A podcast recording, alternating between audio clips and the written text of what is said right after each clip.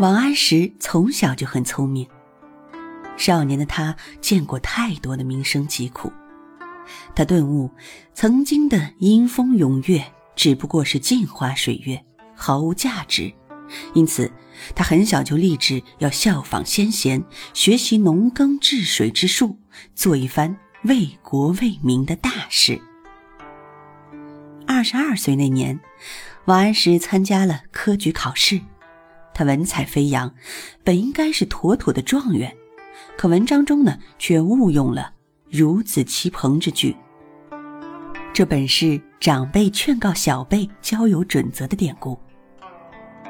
当时宋仁宗的年纪比王安石大不少，他看到这样轻狂的句子，非常的愤怒。因此呢，王安石因为一句之失，当时只做了一个扬州判官。他其实并不看得起科举文章，觉得那些考试的文章啊，只不过是用来维持生活罢了，不是他内心真正追求的东西。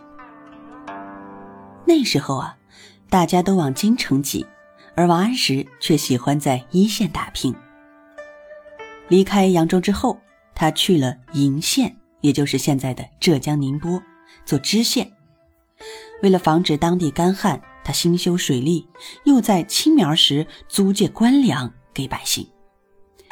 瀛州的四年，他确实做了不少的实事，可以说是出现锋芒。在离开瀛州回到老家抚州时，途经杭州，他曾经写下名作《登飞来峰》：“不畏浮云遮望眼，只缘身在最高层。”三十岁的王安石面对飞来峰。他踌躇满志，憧憬未来，仿佛天下尽在手中。往后啊，他又在舒州、常州、饶州做官，勤政爱民，政绩斐然。他的名气呢，也因此逐渐大了起来。所以呢，当时呢，欧阳修啊等等这些朝中显贵，都极力的推荐他升官。只不过王安石的反应都比较冷淡，他多次推辞不接受。